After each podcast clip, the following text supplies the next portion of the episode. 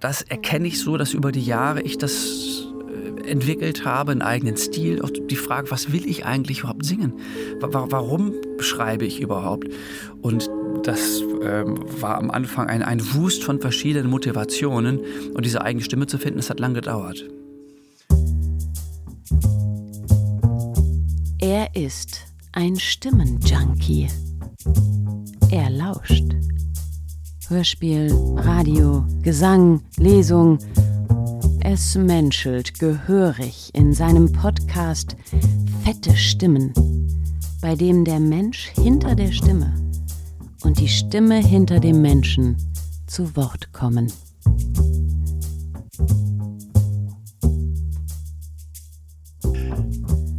Mein heutiger Gast bei Fette Stimmen ist William Wahl. Hallo William. Hallo Wolfram.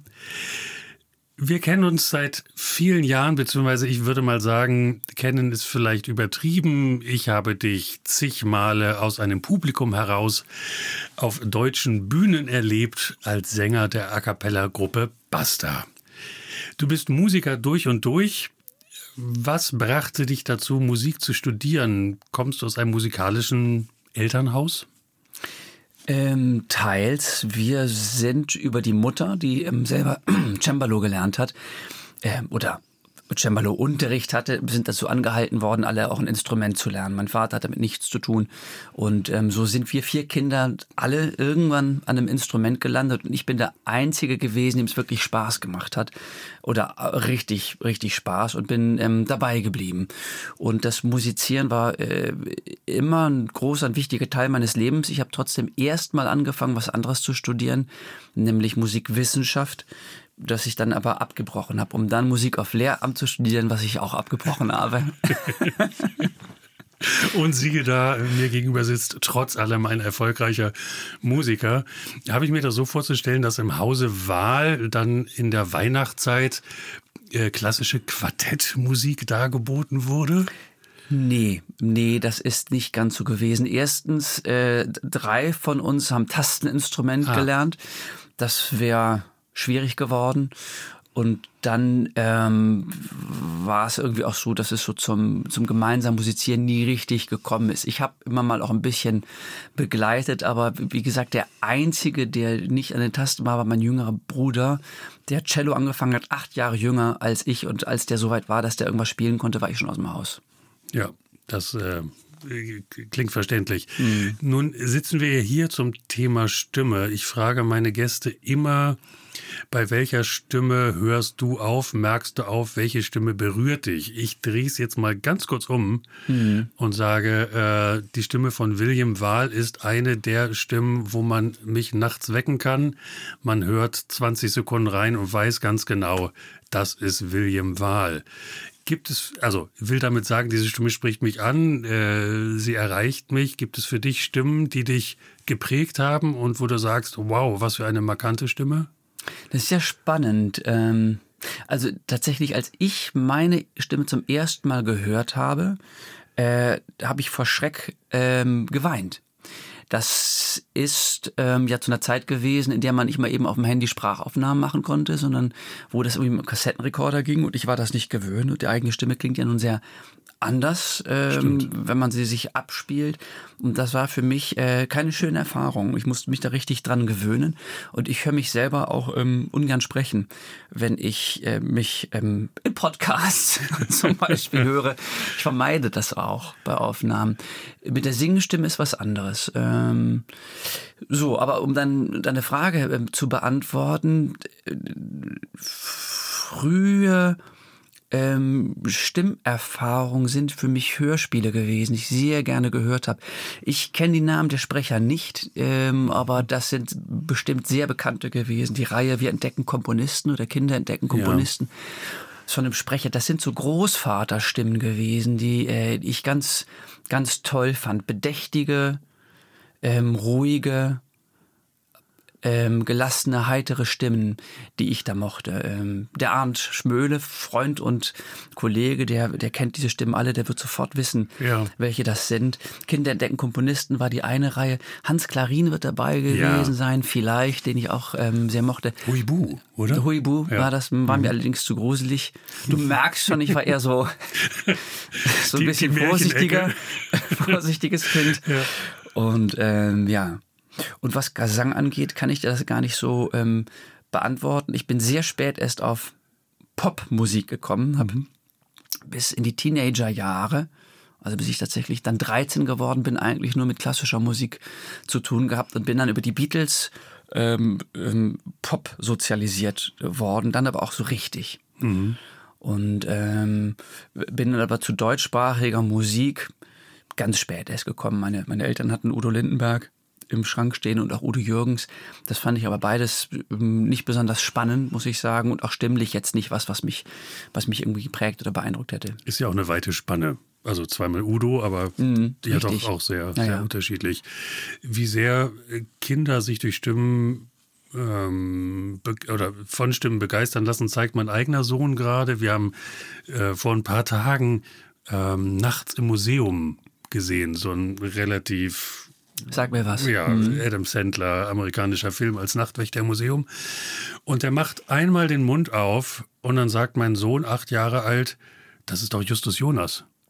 So, also Ja. der, der kennt diese deutschen Stimmen und weiß ganz genau, irgendwie da ist eigentlich ein anderer Zusammenhang. Und das finde ich faszinierend, dass die quasi schon so früh auch eben auf Stimmen reagieren.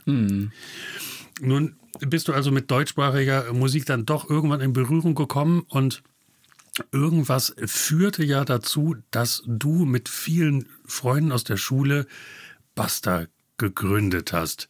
Woher kanntet ihr euch und äh, wie kam es zu dieser Bandgründung? Ich bin ähm, auf eine Schule gegangen, das Humboldt-Gymnasium in Köln. Ich weiß nicht, ob es mittlerweile mehr dieser Art gibt, aber es war damals äh, ein, ein, ein Musikgymnasium, das einzige weit und breit. Und ähm, ich bin da richtig hingependelt aus der Vorstadt hin, jeden äh, Morgen fast anderthalb Stunden hin und wieder zurück, weil ich da so unglaublich gern hin wollte. Da waren also sehr viele musikbegeisterte Kinder. Und äh, wir haben ständig zusammen Musik gemacht in allen möglichen Ensembles, sowohl angeleitet über irgendwelche Jazz-AGs, Orchester natürlich, Chöre ähm, und haben dann aber auch privat zusammen musiziert, haben Kammermusik gemacht und sowas. Und eines dieser Geschichten war, wir haben Lust zusammen ähm, stimmorientiert ähm, Pop-Sachen nachzusingen. Da war anfangs eine Kontrabassistin noch dabei. Und da war die Idee, Straßenmusik gemeinsam zu machen. Und da haben wir schon irgendwie mit unseren 16, 17 Jahren sind wir dann irgendwie ähm, nach dem Unterricht in die Stadt gegangen und haben uns ein bisschen Geld dazu verdient und haben irgendwann dann diese Kontrabassistin verloren und ähm, haben dann a cappella weitergemacht. Ganz unbedarft und lange Jahre auch ohne eigenes Repertoire. Also wirklich nur Coverversionen. Nur Coverversionen, Nachbildung. ähm, englische Sachen, Beatles tatsächlich, ein bisschen was von den Beach Boys, äh, Billy Joel, so die ähm, üblichen Die Schlager, ne, die man da ja. singt, die üblichen Klassiker. Und dann auch irgendwann, das war die Zeit, in der die Prinzen irgendwann dann noch aufkamen, haben wir auch Prinzen nachgesungen. Und das war, ähm, auch wenn wir das gar nicht unbedingt so toll fanden, unbedingt. Also im Sinne von, jedes Lied finden wir das so super und wir verehren die so, fanden wir das trotzdem total spannend, ähm, dass da Musik war, die lustig, äh, a cappella war, die wir gern sangen. Und wir fanden das nicht cool oder sowas, aber es hat uns großen Spaß gemacht. Wir sind ja ein Jahrgang, wie ich äh, jetzt weiß, und ähm, ich bin auch mit den Prinzen in Kontakt gekommen und habe mich sehr begeistert, dass es endlich mal eine, eine Vokalband geschafft hat, irgendwie auch in den Hitparaden aufzutauchen. Mit lustigen Texten. Hast du ein Lieblingslied von den Prinzen? Ähm, gute Frage. Ich habe das ewig nicht gehört. Ich glaube, damals mochte ich Mann im Mond sehr gerne. Ähm, das ist, glaube ich, ein Lied gewesen, was ich wirklich richtig gerne gehört habe. Wir haben damals das aber nicht gesungen. Wir haben gesungen verbotene, äh, vergammelte Speisen Ja. war drin. Ähm, boah, ich weiß es gar nicht mehr so genau. Zwei, drei Lieder haben wir gemacht von denen. Das sind ja auch so zwei Stimmen mit äh, Tobias Künzel und, und Sebastian Krumbiegel, die man, glaube ich, jederzeit wieder erkennen ja. würde. Also ja, ganz, ganz eindeutig.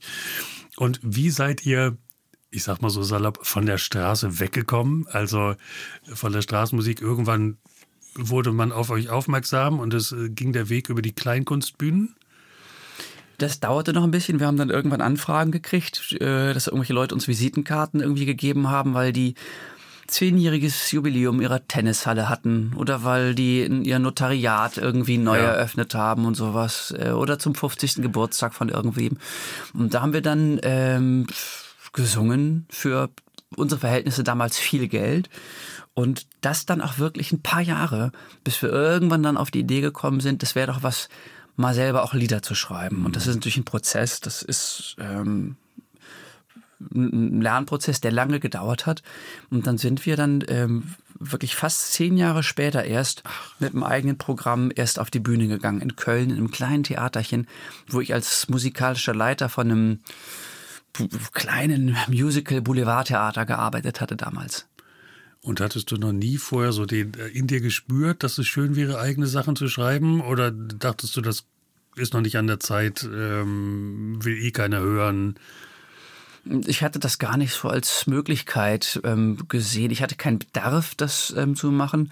Ich musste das erst in mir wecken und ich musste auch erst ein Talent entdecken, ähm, das zu tun. Und wenn ich auch unsere ersten Platten noch anhöre, da sind ein paar lustige Sachen schon dabei und ein paar schöne, aber es gibt auch viele Sachen, bei denen es mich wirklich schüttelt. Ich, das kann ich nicht anders sagen. Also bei denen auch, und das war Teil der Motivation irgendwann, dieses Ding, ja, ähm, erfolgreich werden und berühmt werden und, ähm, und cool sein und so und dann auf irgendwas zu schielen, was gar nicht meine Sprache war. Ähm, und das erkenne ich so, dass über die Jahre ich das äh, entwickelt habe, einen eigenen Stil. Auch die Frage, was will ich eigentlich überhaupt singen? Warum schreibe ich überhaupt? Und das ähm, war am Anfang ein, ein Wust von verschiedenen Motivationen. Und diese eigene Stimme zu finden, das hat lange gedauert ich finde, wenn, wenn man Bastas Musik beschreiben soll, dann ist es ja nicht nur die, die, die Genialität in den Arrangements, sondern eben auch der, der gemeinsame Sinn für Humor. Also so wirkt es auf jeden Fall. Eine Basta-Show zu sehen bedeutet für mich immer auf Überraschungen gefasst sein. Also es kann nicht alles ein studiert sein, was da dargeboten wird. Ich glaube, da passiert in jeder Show immer noch was Lustiges, wo er selber ins Kichern kommt. Mhm. Also dieser gemeinsame Sinn für Humor ist natürlich wichtig.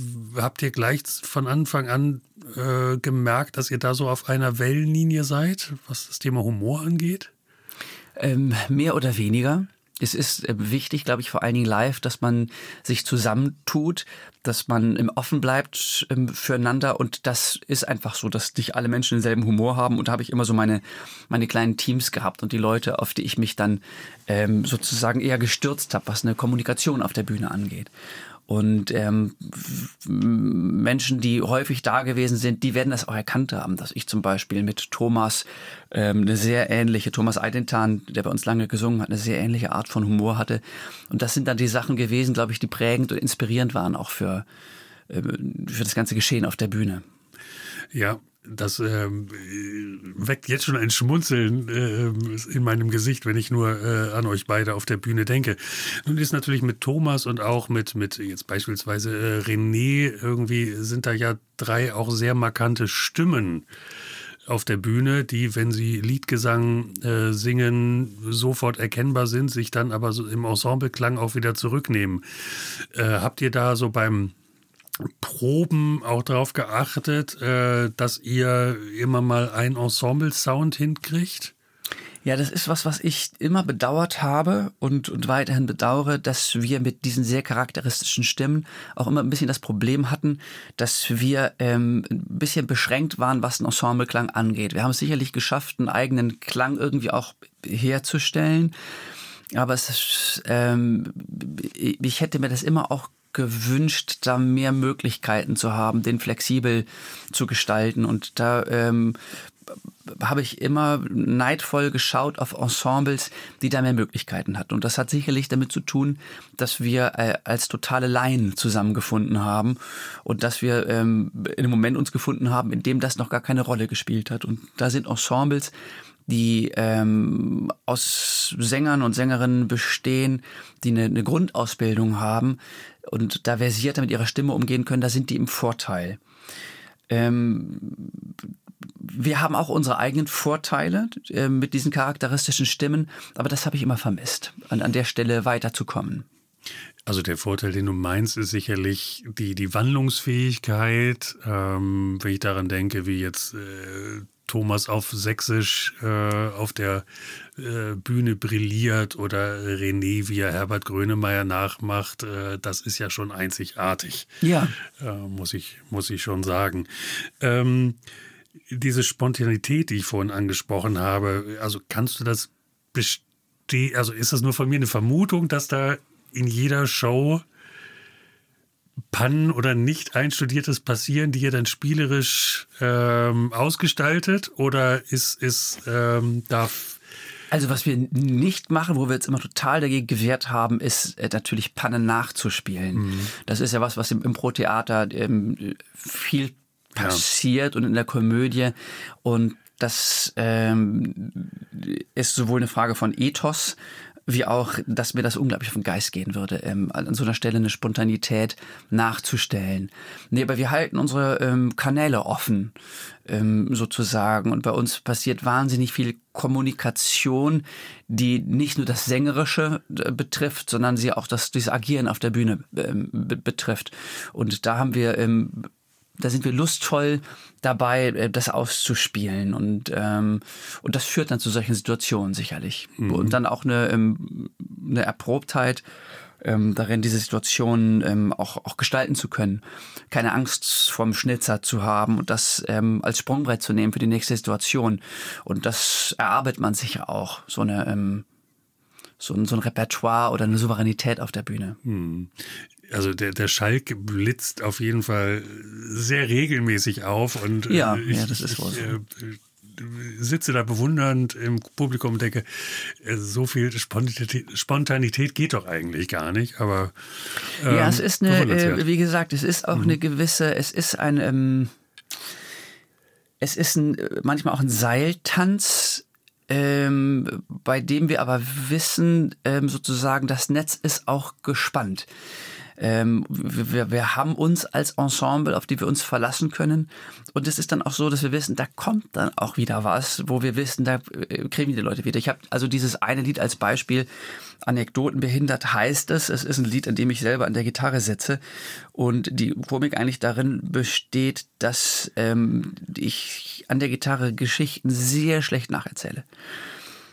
Und das ich tue ich tatsächlich, erzähle das wirklich sehr schlecht. Und am Anfang können die Leute, die das zum ersten Mal wissen, noch gar nicht, äh, die können es noch gar nicht vorwegnehmen, natürlich, dass darin die Komik besteht. Die denken also, ich kann es tatsächlich nicht. Und dieses Spiel damit, ähm, dieses Wagnis einzugehen, den Leuten eine Performance zu bieten, die absichtlich schlecht ist, weil ich weiß, dass sie das nachher verstehen werden. Dieses Spiel, das genieße ich total, weil ja. das so ein Ritt auf so einer Welle ist, bei der ich auch irgendwann natürlich dann den, den Sprung schaffen muss, sie wirklich zum Lachen zu bringen. Und das ist eine große Freude, ähm, damit zu spielen ähm, mhm. und da den Raum auch zu haben für Spontanität, das auszureizen, irgendwann aber auch diese Welle zu surfen. Und das habe ich natürlich lernen müssen. Das hätte ich am Anfang mich auf gar keinen Fall getraut, so lange mit der Erwartungshaltung der Leute zu spielen und diese Spontanität ähm, zuzulassen, bevor ich dann sage so, und jetzt kriegt ihr das auch. Mhm. Du sagst, auf der Welle reiten, es ist ja eine, eine lange Bandgeschichte. Ihr habt auf der Höhezeit, ähm, weiß ich, hunderte von Shows gespielt pro Jahr.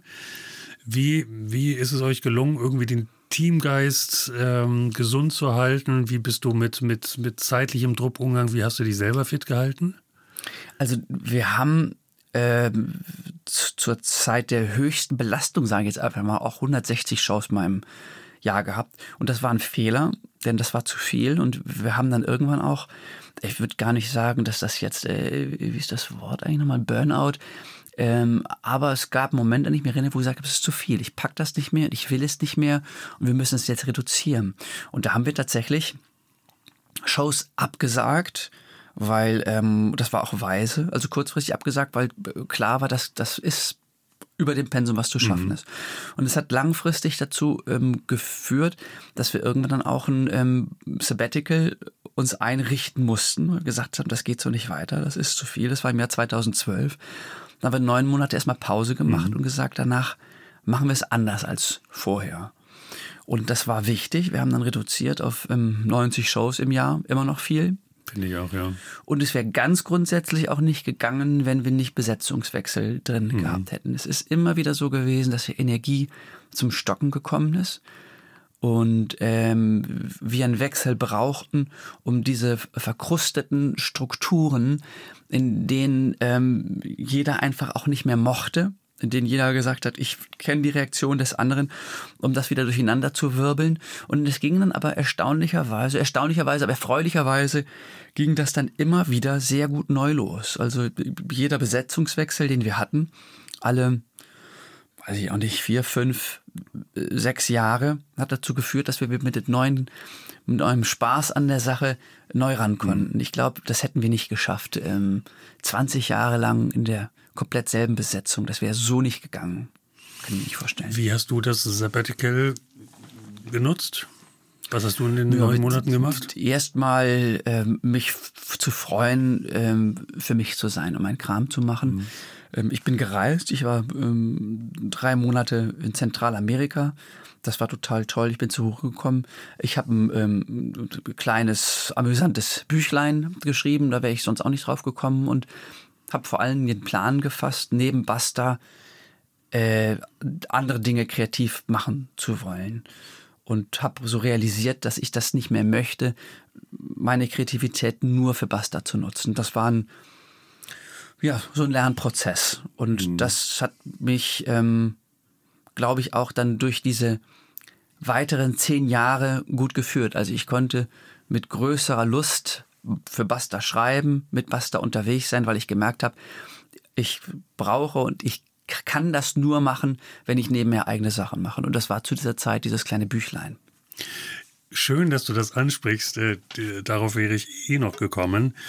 Ähm, das Buch trägt den Titel, wenn ich das richtig zusammenkriege, 500 Vornamen, die sie ihrem Kind nicht geben sollten. Äh, richtig, wenn ich das ja, richtig. Ernst beiseite heißt das Ernst sozusagen beiseite. als Titel und dann ist das der, das ist die, der, der Untertitel, ja. Vermutlich sagt der Titel schon alles, aber beschreibt doch mal sozusagen, also die, die Genese, äh, bis das, bis das Buch äh, dann wirklich auf dem Ladentisch zu haben war und was eigentlich der Inhalt dieses Buches ist. Ja, also wie gesagt, viel, viel mehr kommt da eigentlich auch gar nicht. Also ich beschreibe ähm, Namen, die aus unterschiedlichsten Gründen keine gute ähm, Idee sind, weil sie zum Beispiel eine Bedeutung haben, die man nicht ahnt, die dahinter steckt eine, eine, eine schlechte Bedeutung, von denen es einige gibt. Und da gibt's spannende Geschichten, irgendwelche afrikanischen äh, äh, Völker, die zum Beispiel ihren kind, Kindern besonders ähm, äh, äh, Namen geben mit, mit schlechter Bedeutung, damit Dämonen dieses Kind ähm, nicht ähm, in Ruhe lassen. Damit die das in Ruhe lassen. Das heißt, dieses Kind äh, stinkt oder äh, das ist ein besonders hässliches äh, Kind. Dieses Kind möchte ich gar nicht haben, zum Beispiel. Also um Dämonen auszutricksen. Mhm. Das ist, ähm, das sind Geschichten, welche die die Doppelbedeutung haben oder auch Namen. Und da sind einige dazugekommen, bei denen ich einfach äh, Wortspiele betrieben habe. Also zum mhm. Beispiel ähm, äh, Gretel äh, habe ich gesagt, den Namen sollte man nicht geben, wird in der Schule ständig gehänselt. Also kleine, kleine One-Liner, die ich ja. mir ausgedacht habe. Plus ein paar Exkurse ähm, zu amerikanischen Prominamen, zur äh, Liberalisierung des Namensrechts und so weiter und so fort. Und diese Idee ist mir gekommen, als ich irgendwo ein Namenslexikon gesehen habe und am selben Tag eine Freundin traf mit einem Namen, der wirklich auch nicht besonders schön ist. Und da bin ich auf diese Idee gekommen und ich hatte Zeit und dachte, mache ich doch einfach mal. und bin ähm, zwei, drei Wochen später Eckhard von Hirschhausen Ja. begegnet bei einer Karnevalsparty, dem ich schon am dritten Kölsch von dieser Idee erklärt habe. Und der sagt, es ist doch lustig, sprich doch mal meine Agentin an. Ja. Die hatte vielleicht Lust, das Buch mit dir zusammen zu machen. Und die habe ich angesprochen, hat gesagt, schreib mal ein Exposé. Und die hat das dann ähm, an Verlag gebracht und ein paar Monate später ähm, war es fertig und lag draußen. Das war, ähm, war schön, hat Spaß gemacht. Nun bin ich äh, schon wieder vielleicht aufs Glatteis gegangen, weiß ich gar nicht, aber ist äh, an dieser, an dieser afrikanischen Nummer wirklich was dran? dass- Natürlich, das würde ich dir doch sonst nicht erzählen. Ganz, ganz wunderbar. Also äh, ein, ein Buch, was, was äh, wirklich, sage ich mal, um sich selber in den Schmunzelmodus zu bringen, ähm, äh, nicht fehlen darf in einer gut sortierten Sammlung. Ähm, ist das was Buchschreiben, also überhaupt äh, Exposé und dann sozusagen zeitig abliefern? Was kannst du gut gegen die Uhr arbeiten? Also man muss ja Fristen einhalten. Also, ähm, ich erlebe mich selber als faul tatsächlich, aber ähm, merke jetzt das mit dem Schreiben, denn ich bin, ich weiß nicht, ob du darauf noch kommen würdest oder wirst, aber ich bin gerade an anderen ähm, Büchern dran. Ich bin schreibe gerade an der Kinderbuchreihe, von der der erste Band auch schon rausgekommen ist, und ich merke, dass diese Art von Schreiben mir wesentlich leichter fällt als das Songschreiben. Das, das Songschreiben ist eine wahnsinnig, für mich wahnsinnig schwierige Arbeit, ähm, bei der ich jedes Mal von Null anfangen muss, die, die mich viel Energie kostet, viel ähm, Selbstzweifel auch erfahren lässt, was ich eigentlich mir jedes Mal sage, nicht sein müsste, weil ich nun zurückblicken kann auf einige Songs, die ich geschrieben habe. Aber ich muss jedes Mal bei Null wieder anfangen und muss mich quälend auseinandersetzen mit diesem weißen Blatt Papier und mit, mit, mit diesem Lied, was fertig werden muss. Und ähm, das, das empfinde ich als sehr schwer. Hier ganz kurz eingehakt ist immer erst der Text da und dann kommt die Musik zum Unterschiedlich. Text. Unterschiedlich, okay. Mhm. ja. Sehr selten äh, habe ich eine musikalische Idee, zu der ich was musikalisches, äh, was textliches machen möchte. Mhm. Häufig ist eine Textidee vorher da. In besten Fällen gibt es eine Keimzelle, die aus ähm, einem melodischen Einfall und einem textlichen Einfall gleichzeitig besteht. Mhm. Aber es ist, ähm, es sind Ideen, die ich ähm, habe und die ich umsetzen will und die zum Teil ähm, jahrelang irgendwo liegen, weil, ähm, weil es so schwer ist, das zu einem Lied zu machen, was funktioniert. Ich habe zum Beispiel vor Jahren jetzt schon ein, ein ich hatte einen Traum. Ähm, dieser Traum ist wirklich Gold für, für eine Erzählung. Es geht um jemanden, ich habe geträumt, ich wäre ein, ein, ein, ein, ein, Prinz, ein ähm, klassisches, klassische Märchenerzählung ausgeschickt, sozusagen vom, bei einem großen Fest um einen Drachen ähm, zu jagen und zu töten, ausgeschickt, ähm, um dieses Abenteuer zu bestehen. Ähm, schlage mich also durch zur Drachenhöhle, er, er, erlege, töte diesen Drachen, schlafe ein und ähm, wach am nächsten Morgen auf, nur um festzustellen, dass mir Drachenflügel wachsen. Und ähm, höre schon sozusagen von ferne den, den Lärm des nächsten äh, Festes. Und ähm, das ist natürlich ein unglaublich tolles Lied, was man daraus machen kann. Und äh, das nun aber zu einem wirklichen Lied zu schreiben, was funktioniert, was diesen Schauer auslöst, was die, die Pointe ähm, richtig darlegt, das ist, das habe ich bisher nicht geschafft. Und alle sechs, sieben Monate mache ich mich dran und gebe wieder auf.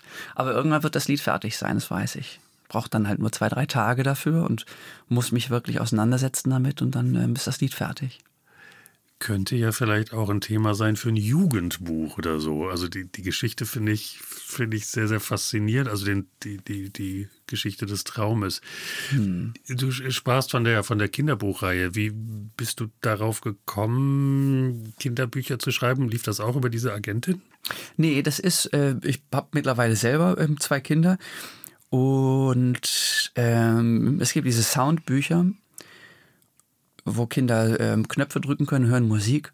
Mhm. Und ähm, die gibt es bisher nur aus guten Gründen zu Musik, äh, wo es keine Urheberrechte mehr drauf gibt. Ähm, Vivaldi, Bach, Mozart. Und ähm, ich fand das sehr schade, dass es die nicht zum Kanon der, der Popmusik mhm. gibt. ist ja dasselbe mit den Hörspielen, von denen wir gesprochen haben, Kinder entdecken Komponisten. Ja. Und meine Idee war, ähm, Soundbücher zu machen für Kinder im Kindergartenalter, die von den Beatles und den Stones handeln. Das geht aber nicht. So. Richtig.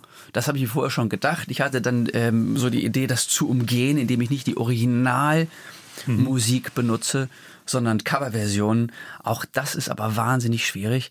Ähm, also bin ich auf die Idee gekommen, die Geschichte zu erzählen ohne Soundbeispiele, aber zu sagen, wie kann man ähm, diese Faszination, die wir ähm, haben für für unsere Lieblingsbands, wie kann man das Kindern näher bringen und bin mit dem Illustrator zusammengegangen und habe erstmal ein paar Probeseiten gemacht und ähm, das ging gut. Das habe ich dann der Agentin wiederum vorgeschlagen, die fand das auch schön. Und das ähm, haben wir dann einem Verlag angeboten, der hatte Interesse und jetzt ähm, ist vor zwei Monaten das erste Buch erschienen, Ella und Ben und die Beatles und weitere fünf werden folgen. Nun versuche ich mir vorzustellen, wie das ist, ein Kinderbuch über die Beatles zu machen, ohne überhaupt die Musik der Beatles nutzen zu können. Hm. Ähm, wie gelingt das? Also ähm, es ist so aufgebaut, dass die Kinder eintauchen in die Geschichte ähm, der Beatles und die bieten sich besonders an ähm, mit den dann auch mit Liedern, die man auch erzählen kann, indem man von Strawberry Fields, Forever, von Penny Lane, da sind die Illustrationen natürlich auch notwendig, um das zu erzählen, aber auch die Geschichte ist schön, wenn man erzählt, die sind in Hamburg gewesen, dann mhm. hatten die, die haben äh, genug gehabt von, von der, vom großen Ruhm, vom Unterwegssein, waren in Indien und sowas, das Konzert auf dem Dach, das kann man alles sehr schön machen. Und ähm, es gibt dann durchaus im Buch auch eine Playlist, auf die wir verweisen, die wir auf Spotify auch eingerichtet ah, ja. haben. Man kann das also tun. Das ist natürlich bedauerlich, dass das nicht anders geht, aber ähm, mein Plan ist, wenn das Buch erstmal erfolgreich genug ist, mhm. dass wir dann irgendwann auch Yoko Ono und Paul McCartney dazu kriegen, uns das Go dafür zu geben. Ja. Das ein bisschen besser zu vernetzen. Da wünsche ich gutes Gelingen. Naja, ja. gut, es, es, gibt Vor- und Nachteile des Urheberrechts, nicht? Äh, also äh, da jetzt die Originalversion äh, nicht nutzen zu können, ist äh, natürlich schade, aber grundsätzlich schützt das Urheberrecht ja in manchen Belangen. Nein, um Gottes Willen, das ist äh, da, äh, ich bin ähm, ja nicht beleidigt und sowas. Nee, nee, ja. das ist schon richtig so. Hm. Nun bist du neben Basta. Ich würde ja. ihnen auch was abgeben, so sinnig. Ich so. würde Joko und Paul McCartney dann jedem Jahr durchaus ausschütten. Das, das ist ja gar keine Frage. Das ist sehr generös. Ganz fein. Nun bist du neben Basta äh, oder während der Zeit von Basta hast du dann angefangen, auch eigene Solo Programme zu schreiben und bist jetzt parallel schon als ja, mit einem Soloprogramm ja. äh, in, auf deutschen Bühnen unterwegs. Ich folge dir auch digital, war neulich wieder äh, voller Freude, als du, du hast so eine Inseltour hinter dich gebracht mhm. mit, mit schönen Fotos von Schafen auf dem Deich und so. Das ist ja ähm, das, das Leben eines alleinreisenden Künstlers. Wie kam es dazu, dass du auch äh, gesagt hast, ich will auch solo auf die Bühne und gibt es Unterschiede zum Tourleben mit Basta? Ja, ja, äh, viele. Also erstmal habe ich diesen Schritt zum Solo über einen Umweg gemacht, über ein Duo äh, mit Jens Heinrich Klaassen, einem ähm, wunderbaren Kollegen, mit dem ich zusammen das Duo ähm, Männer am Klavier gemacht habe. Und ähm, das war krass, weil ich da schon lange Erfahrung hatte mit Buster und auf der Bühne zu stellen. Und das, also die Nervosität dieser allerersten Schritte mit, mit einem Kollegen zusammen auf der Bühne zu stehen und nicht mehr zu fünft und mhm. in dem Buster-Ding unterwegs zu sein, sondern am Klavier, das war Wahnsinn, habe ich nie so vorgestellt. Und da habe ich mich dran gewöhnt, ohne dieses Backup-Buster unterwegs zu sein. Und der Schritt dann aber allein zu machen, war nochmal noch mal ein anderer äh, auch nochmal schlimmste Nervosität. Aber der Unterschied ist dann nochmal ganz groß, dass man für alles selber verantwortlich ist, was ähm, erstmal ähm, was, was Gutes auch ist, weil man alles nach seinen eigenen Vorstellungen gestalten kann. Keine basisdemokratische Diskussionen mehr, ähm, kein Ärger mehr über schlecht gelernte Texte, über falsch gesungene Noten, über über ähm, das die falsche doch nicht Färbung. wirklich gegeben. Also großartig. Ja. Im gleichen Atemzug aber sehr schnell die Erkenntnis, dass es niemanden mehr gibt, auf den man die Schuld schieben kann, Ja. wenn irgendwas schief läuft. Ja. Das heißt, man ist dann tatsächlich auch auf Gedeih und Verderb mit sich selber allein mit seiner eigenen Leistung. Wenn es dann nicht läuft, ist das nicht mehr die Schuld der anderen. Das ist einzig und allein die eigene Schuld. Und ähm, das ist eine ganz andere Verantwortung, das nicht mehr tun zu können, zu sagen, ja, ja, wenn nur, wenn ich das nur mal alleine machen würde, man macht das dann alleine. Und das bedeutet auch ähm, eine größere Verantwortung, was die Gestaltung des Abends angeht. Man kann nicht einfach hingehen und sagen, so, ich singe jetzt ein Lied und dann sage ich wieder was Lustiges. Man muss viel mehr gestalten, es muss, braucht auch viel mehr Inhalt, weil die Interaktion wegfällt. Es ist schwieriger. So. Ähm, aber mir macht das große Freude nach den Konzerten langweile ich mich viel mehr, weil ich äh, meine Freunde und Kollegen nicht bei mir habe. Das Ja. ist ein Verlust, wirklich ein großer. Also du sagst jetzt Inseltour. Ähm, das war ganz toll, tagsüber. Aber abends, ich gehe sehr gerne mit Arndt zum Beispiel danach noch ein Bier trinken und ich gehe mit ihm aus. Und da, das ist schon, schon wirklich echt öde. Wenn man dann irgendwie auf Norderney noch guckt, welche Kneipe auf hat ähm, und dann sich entscheidet, nee, ich setze mich jetzt nicht allein dann die Kneipe rein, da setzt man sich nach so einem tollen Tag dann in so ein Hotelzimmer. Das, das ist so richtig, richtig doof. Und manchmal. so ein Späti gibt es ja auch nicht, wo man sich äh, spontan noch was zu trinken kaufen kann und Ja, also vielleicht auch noch einen trinken kann man sich schon was findet. kaufen, aber so auf dem Hotelzimmer vor Markusland sich jetzt ein Bier einzuschütten, das, das versuche ich zu vermeiden dann doch meistens. Ne? So, und insofern ist das wie alles hat das mehrere Seiten. Ich finde das ganz toll ähm, künstlerisch, aber die Kollegen vermisse ich dann doch ähm, immer wieder ähm, für das gemeinsame Beieinandersein. Es ist so. Und hast du dich zum Soloprogramm entschieden, weil du gespürt hast, Basta ist vielleicht auch irgendwann endlich oder, oder äh, wolltest du anderes umsetzen, was mit Basta nicht ging? Ähm, ja, beides. Ich habe immer schon den Eindruck gehabt, ähm, also es ist so, dass mit Basta nicht alles geht. Ähm, Basta hat sich dann auch entwickelt zu einer Band, die, ähm, wo der Entertainment-Faktor sehr hoch ist. Das ist eine ganz große Stärke, aber mir, mir fehlt eine Tonalität, die ich am Klavier ausleben kann. Viel mehr Zwischentöne, ähm, die ich in mir habe und ähm, die mir wichtig sind. Und die wollte ich immer auch sozusagen auf der Bühne, ähm, die wollte ich zeigen können. Und es tut mir wahnsinnig gut, dass ich ein Programm machen kann, was nicht auf dieses Entertainment-Ding so ausgerichtet ist. Und dazu kommt, dass ich finde auch, dass ähm, die Art und Weise von Entertainment, die wir machen, zu einer gewissen ähm, Altersspanne passt und irgendwann dann nicht mehr so gut. Und ähm, es hat sowas, ähm, sowas Appellatives, was wir mit Basta machen, wo man sagt, hey, yeah, so wir machen jetzt eine Show für euch. Und das ähm, kann ich mir schwer vorstellen, das in noch höherem Alter, als ich schon bin, immer weiterzumachen. Und ich habe so den Eindruck, am Klavier altert man ein bisschen leichter. Da kann ich auch noch mit 62 gut auf dem Klavierhocker sitzen und meine Lieder singen. Und ähm, die Art von Entertainment, die wir mit Basta machen, habe ich Schwierigkeiten, mir das vorzustellen. Und so kommen einige Gründe zusammen, aus denen ich dann irgendwann den Gedanken entwickelt habe, ich ähm, möchte schauen, dass ich das Solo entwickle. Ja.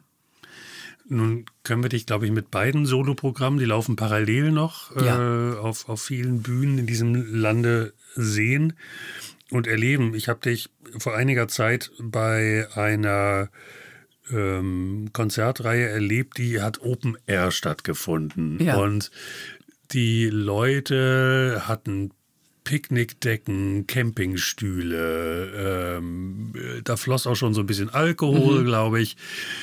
Ähm, gibt es dich für dich ein ideales Publikum? Also, äh, beziehungsweise ist das eine höhere Anforderung, vor so einem Publikum zu spielen, als jetzt in einer, sage ich mal, Kleinkunstbühne, wo 120 Leute äh, konzentriert auf die Bühne schauen? Also das, ähm, was ich gerade mache, ist das kleine Fest im großen Garten. Ein fantastisches äh, Festival über ähm, vier Wochen hier in Hannover in den Herrenhäuser Garten. Und ähm, das macht großen Spaß, das zu tun. Aber ähm, ich mache da was, was ich sonst mit Basta eigentlich mache. Das heißt, ich gehe da, weil es Festival ist, weil die Leute von Bühne zu Bühne laufen. Ich hau da wirklich für 20 Minuten lang das Comedy-Programm raus. Ja. Und ähm, das äh, mache ich für diesen Monat gerne. Es ist nicht unanstrengend weil die Leute halt einfach mal gucken, was ist und von überall im Garten her schallt äh, äh, Jubel und, und Erstaunen über irgendwelche ähm, Artistentricks. Und deswegen äh, will und muss ich da mithalten und mache deswegen sehr comedy-orientiertes ähm, Programm selber. Ich freue mich aber auch darauf, ähm, wenn ich mein abendfüllendes Programm wieder spielen kann, wo ich dann genau diese ruhigeren Sachen, für die es ein mhm. bisschen mehr Konzentration braucht, wieder spielen kann. Denn das möchte ich beim kleinen Fest nicht. Die Leute haben da, wie gesagt, auch die Käsewürfel und mhm. ähm, da muss man so ein bisschen den gröberen, nach gröberem Strich pinseln. Aber, also das finde ich jetzt interessant, weil du, du, also hast du mal probiert, in so einem 20-Minuten-Block auch eine ruhige Nummer reinzusetzen? Also gehen die Leute dann wirklich weg oder sind die nicht mehr konzentriert oder ist das vielleicht auch sozusagen was, was ein Spannungswogen äh, noch mit Leben füllen kann? Ich mache eine ruhigere Nummer durchaus. Ich singe da ein Liebeslied. Es ist aber auch humoristisch angehaucht. Ja, ich, du, ähm, das kann sein, dass du bei einem Set dabei warst, wo ich das gelassen habe. Du wechselst sozusagen. Ich, immer, ah, ja. ich, ich tausche ein okay. Lied immer mal wieder aus oder auch zwei. Nee, aber ich möchte es selber nicht. Ich selber habe die Ruhe nicht. Mhm. Ähm, das zu tun, weil ich, wie gesagt, hinter mir, äh, dann weiß ich so, in 20, 30 Sekunden kommt der Moment, wo ähm, mein Kollege auf ähm, acht Bierdosen einen Handstand macht. Und da habe ich die Ruhe nicht, jetzt ein Lied zu machen, äh, was sehr bedächtig ist. Und ich habe dann auch nicht die Zeit, ähm, fünf Minuten am Stück zu erzählen, die Leute irgendwie über einen emotionalen Ton in meinen Bann zu ziehen. Die Leute sind halt da und ähm, machen sich gemütlich und blättern vielleicht auch im Programmheft, um zu gucken, was sie als nächstes machen. Und da muss ich ein bisschen andere, da möchte ich eine etwas andere Taktung mhm. spielen. Die, die, ähm, diese Gelassenheit, die kriege ich da äh, in mir selber gar nicht hergestellt. Nun ist ja bei so einem Festival, wo du vier Wochen quasi mit einem Tag Pause in der Woche jeden Abend da deine Leistung bringen musst, sehr anstrengend, könnte ich mir denken. Wie hältst du dich da fit? Wie schonst du deine Stimme? Gar nicht. Schon nicht, gar nicht. Also ich habe Rock'n'Roll. Es ist nicht so viel. Es sind dreimal 20 Minuten mhm. und ähm, das lässt sich gut aushalten. Also bisher ist nichts passiert. Mhm. Ähm, ich ähm, habe ähm, bisher glücklicherweise auch in meiner äh, Laufbahn jetzt als Sänger größere Stimmschwierigkeiten fast nie gehabt, ganz mhm. am Anfang. Ich habe irgendwie eine Art und Weise gefunden, mit meiner Stimme so umzugehen, dass es doch irgendwie immer geklappt hat. Ähm, und da bin ich zuversichtlich, dass es auch so weitergeht. Wäre vielleicht nicht eine schlechte Idee, wenn man so mitbekommt, wie es alternden Stimmen ergeht, mhm. mal bei Zeiten ein bisschen zu gucken, ob da alles so richtig läuft. Nehme ich vielleicht mal als Anlass, mal zum Stimmpädagogen zu gehen, zu sagen, komm doch mal vorbei und äh, guck mal, ob du den Eindruck hast, da läuft alles richtig oder ähm, ob, ob, das nicht so ist. Im Solo, du, du guckst jetzt gerade so ein bisschen so Fragen. Naja, weil, weil äh, also solange du dich nicht unwohl fühlst, ja. ähm, muss man da ja auch nicht hingehen. Ja, ja, nee, aber was ich sage, also ich, wie gesagt, ich war, bin großer Beatles-Fan mhm. und was zum Beispiel Paul McCartney angeht, der eine unglaubliche Stimme hat, mhm. der scheint halt irgendwas falsch gemacht zu haben in seinem Leben irgendwann, weil der seine Stimme, ich meine, der ist mittlerweile 80, natürlich kann er mich nicht so singen, aber der konnte halt mit 60 schon nicht mehr so singen, mhm. wie der mit 40 noch gesungen hat da äh, war was weg. Da war was wirklich äh, äh, hinüber. Also und nicht nur weiß, Tonhöhe, sondern, sondern äh, du meinst die Qualität der Stimme? Qualität der Stimme, mhm. ja. Hat merklich nachgelassen. Und ob das Schicksal ist oder vielleicht daran liegt, dass der irgendwie auch Dinge falsch macht, das weiß ich nicht. Und ich habe mhm. nie nachgefragt. Und wäre vielleicht mal ganz gut jetzt ähm, im fortgeschrittenen Alter mal, ich, ähm, ich sag mal, bevor ich 50 bin, könnte man ja mal vielleicht jemanden ins Konzert holen und sagen, hast du den Eindruck, macht alles richtig? Mal kurz zum Gesangslehrer gehen. Bei Bass, hm. da gibt's so ein, zwei Sachen. Wir haben so eine ACDC angelegte Nummer, wo ich richtig Gas gebe. ähm, ja. wo ich auch ein halbes Jahr gebraucht habe, um die Stimmeinstellung zu finden, mit der das geht. Ähm, aber ich wundere mich danach eigentlich immer noch, dass ich danach noch singen kann. Aber irgendwie scheint es zu gehen. Nur ob das dann auf lange Zeit auch geht, das weiß ich nicht. In der Tat ist es so. Ich kenne ja die Nummer. Mhm. Äh, Im Publikum sitzen habe ich mich häufig gefragt, ist das eigentlich gesund für die Stimme? Na siehst du, Aber ja, frage mich äh, auch. Scheinbar, ähm, die nächste Nummer spricht die Stimme ja auch wieder an. Also ja. scheinbar ist das gar nicht so, ja, tut sie. so anstrengend. Paul McCartney können wir ja mal gemeinsam befragen, wenn er irgendwann Gast äh, dieser Reihe ist. Lass mich noch mal ganz kurz fragen, nochmal zu diesem Thema Kinderbuch. Ja. Ähm, wird es davon auch eine von dir gelesene Hörbuchfassung geben? Ja, ich glaube, mit Hörbuch wird es wirklich schwierig, weil ähm, die Illustrationen, ähm, von denen wir viele haben, sehr farbenfroh, wirklich richtig toll gemacht, die sind schon sehr wichtig. Und wenn man eine Hörbuchfassung machen würde, ähm, würde es, glaube ich, schon schwierig werden ohne die Lieder. Ich müsste wahrscheinlich schon anders schreiben. Ähm, und wenn es die gibt, werde ich das, glaube ich, nicht selber machen. Nee. Ich ähm, würde dann doch, glaube ich, einen Kollegen dazu holen. Ich habe ja nun einen auch im Freundeskreis, ja. der sehr toll spricht, der das, ähm, der das macht. Ähm, ich glaube, das wäre besser. Das würde ich hinterfragen, denn ähm, äh, nicht nur ich bin ja Fan deiner Stimme. Ich danke dir sehr dass du heute mein Gast gewesen bist. Ja, mit ähm, Freude. Danke, und, gerne. Ähm, ich denke, bei dir passiert so viel im Leben, dass wir gerne noch mal ähm, nach einer gewissen Zeit ein zweites Gespräch führen können. Ja. Ähm, alles Gute für dich. Ähm, kann nur empfehlen, schaut, wo William Wahl auftritt. Äh, check it out, wie man so schön sagt. Sagt man es das sind, so? Äh, es sind, Bist du denn sicher? Come in and find out. Nein, äh, äh, es, es äh, sind tolle Soloprogramme und es lohnt sich, ihn auf der Bühne zu erleben. Sei herzlich bedankt. Alles Gute für dich. Danke.